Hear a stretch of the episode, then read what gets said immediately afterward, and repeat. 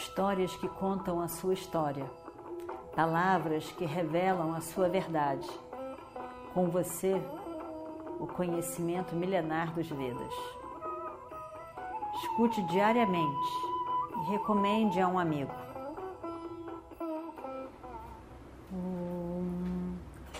Vakratunda Mahakaya Surya Koti Samaprabha Nirvignam Kurume Deva Sarvakaryeshu Sarvada. Então, a gente se lembra qual é a situação em que a gente estava. Estavam todos reunidos em Hastinapura. Krishna foi até lá, todos os grandes eh, do reino dos Kurus estavam ali reunidos. Krishna foi até lá com a última esperança. Grandemente pelo pedido de Yudhishthira, mas também por si mesmo, porque ele queria ter a certeza, afinal de contas, de que tudo, tudo que pudesse ter sido feito, tinha sido feito quando nós chegarmos lá no futuro, quando a guerra acabar. Né? Então ele queria ter a sensação de que o que a gente fez foi excluir todas as possibilidades de uma paz. Então ele foi. Apesar de que no fundo, no fundo, como ele mesmo disse, eu acho que isso não vai dar em nada. Mas enfim, ele foi. Ele foi, todo mundo, ele falou, vários falaram. E Duryodhana ficou muito, muito zangado com tudo aquilo. Zangado porque Krishna foi falar dele no reino. Zangado porque Krishna não, não recebeu as honras, aparentes honras, que, que ele quis oferecer a Krishna, dizendo: fique na minha casa, fique no meu no palácio que eu resolvi que eu construí para você, arrumei para você. E Duryodhana realmente não tinha facilidade para lidar com pessoas que não aprovavam ele.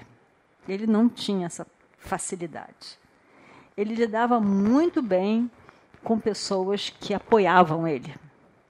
Mas se não concordasse, ele não sabia lidar. E foi o que aconteceu. Ele foi ficando com raiva. Ficando com raiva.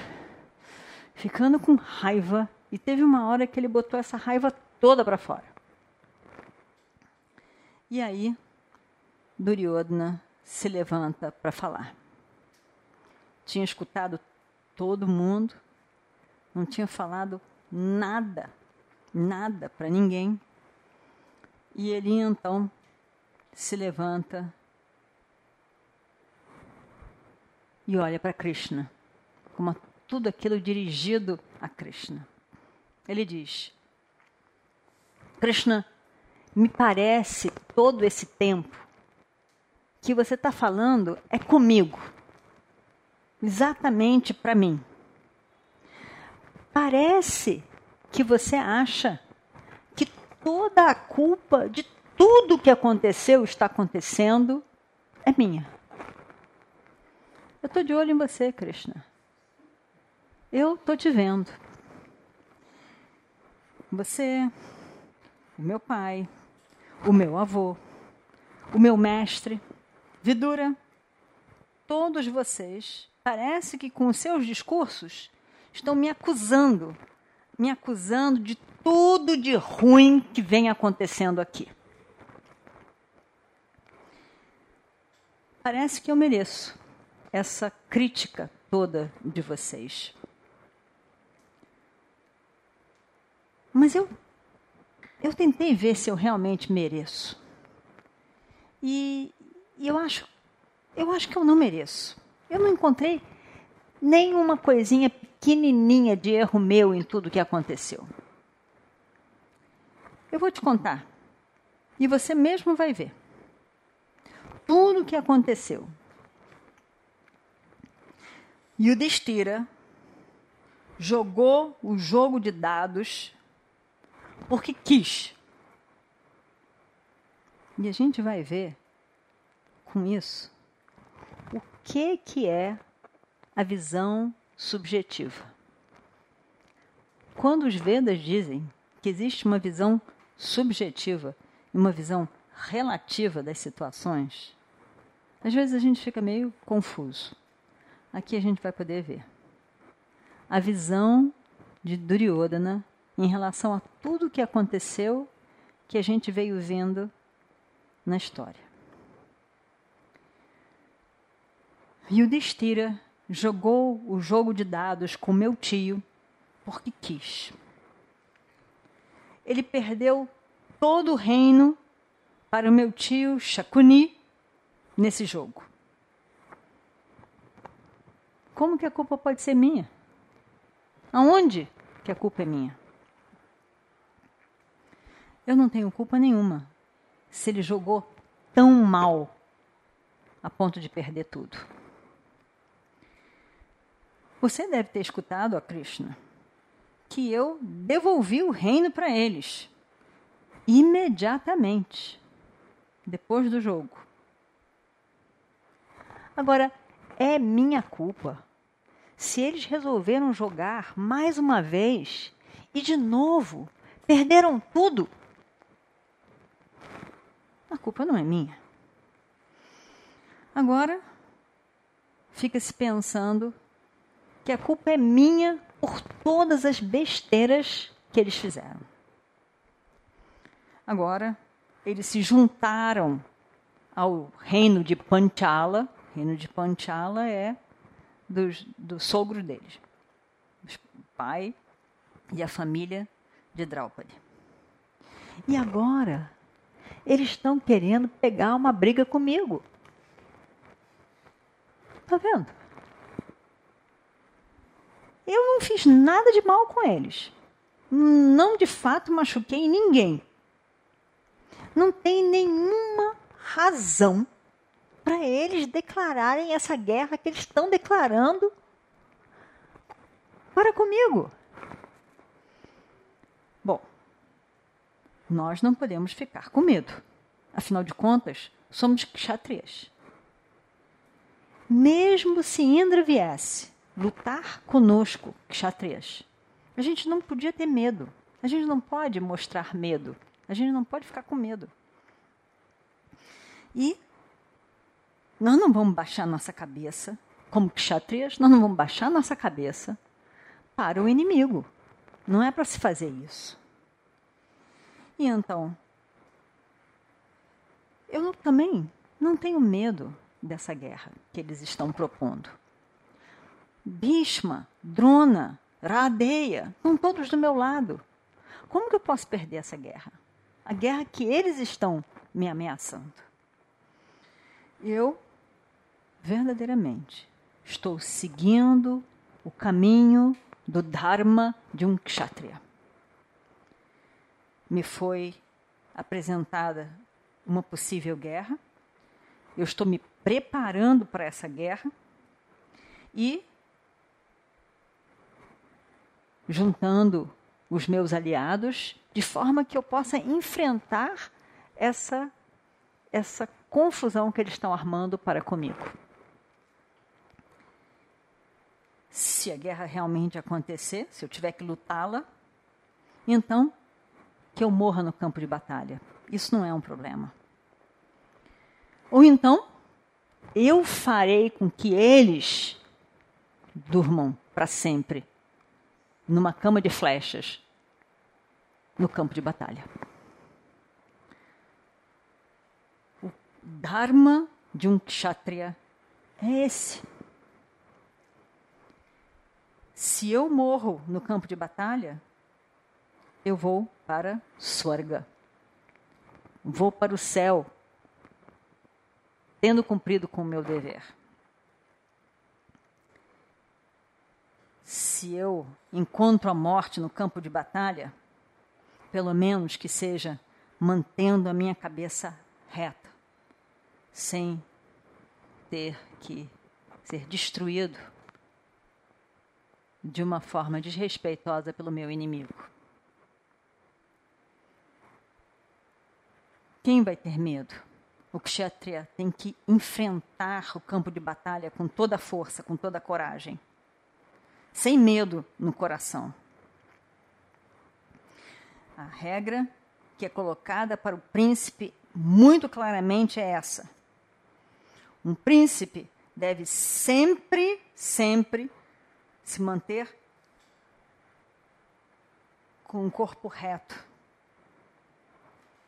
preparado, reto, sempre em qualquer situação. E ele é determinado pelo que ele faz, pelos seus atos, pelo que ele faz. Um kshatriya não deve nunca se dobrar. É melhor quebrar do que se dobrar. E eu sempre fui um rei dessa forma. Eu me dobrei, mas somente para os mais velhos da minha família. Somente essas pessoas merecem o meu respeito. Eu não dobrei a cabeça para mais ninguém além dos mais velhos e dos meus mestres. Nunca, nunca. Isso é uma regra do, para um kshatriya. E essa é a regra que eu segui a minha vida toda, sempre. E eu nunca, nunca vou sair fora do caminho do Dharma de um kshatriya. Agora, se formos falar sobre Indraprastha, o meu pai, lembram de Indraprastha? Indraprastha era aquele lugar que era chamado de Kandavaprastha, que era uma terra seca, desértica, que ninguém queria e que acabou que Dhritarashtra deu para eles. Né? Então Duryodhana diz: se nós formos falar sobre Indraprastha, meu pai deu a eles lá atrás, muito tempo atrás. Eu sei, eu sei que meu pai deu. Eu admito, ele deu. Mas essa terra jamais será devolvida a eles. Enquanto eu estiver vivo, essa terra não retornará a eles. Enquanto o meu pai Dhritarashtra for o rei, estiver vivo, os pândavas têm que colocar as suas armas guardadas e viver como dependentes do meu pai. Quando Kandava Prasta foi dada para os pândavas, eu era uma criança, muito jovem. Era completamente dependente na verdade, pensa bem. Quando Kandava Prasta foi dada, Duryodhana tem a mesma idade de Bhima. Eles eram casados. Provavelmente, Duryodhana também era casado. Que criança independente que ele era. Né? Mas, enfim, é o que ele diz. Quando Kandava Prasta foi dada, eu era independente. Ninguém, uma criança, ninguém perguntou minha opinião sobre a doação de Kandava Prasta. Ninguém não fui consultado. Foi, bem, foi dada por causa do medo, talvez, ou por total ignorância. Eu não sei dizer.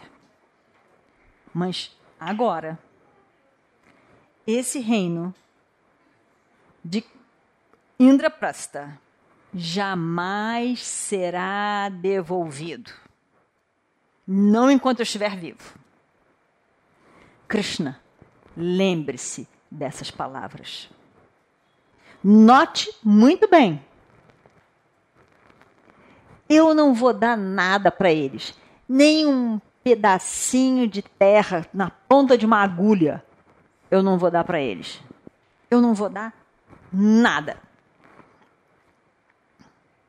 Nessa hora, Krishna ri, mas um riso estranho. um. Mas era estranho. Não era um riso. Era. Não, era uma mistura de coisas. Era. Mostrava desprezo, mostrava pena, mostrava várias emoções ao mesmo tempo, e ao mesmo tempo era apavorante. Ficou todo mundo com medo do riso de Krishna que ficava ressonando naquele salão todo. E ele riu. E ficou todo mundo parado. O que, que ele quer dizer com isso? O que, que Krishna quer dizer com isso? Tinha raiva também ali envolvido. Tinha sofrimento também ali envolvido. Era uma mistura muito grande. Todo mundo tremeu. Todo mundo ficou com medo. Nunca tinham visto Krishna rindo dessa maneira. Krishna, na verdade, sempre sorria. Ou às vezes ele juntava as sobrancelhas. Às vezes ele faria, fazia uma cara de, de compreensão, mas não aceitação. Mas aquela risada estranha apavorou todo mundo. E de repente Krishna se levou, levantou do seu assento e com uma fúria, com os olhos de fúria. Mas agora com aquele sorriso estranho, que não se pode decifrar exatamente o que está por detrás dele. Ele disse. E vamos ver o que acontece no próximo capítulo. Om Shri Guru Bhyo Namaha Harihi Om histórias que contam a sua história, palavras que revelam a sua verdade. Com você, o conhecimento milenar dos Vedas. Escute diariamente e recomende a um amigo.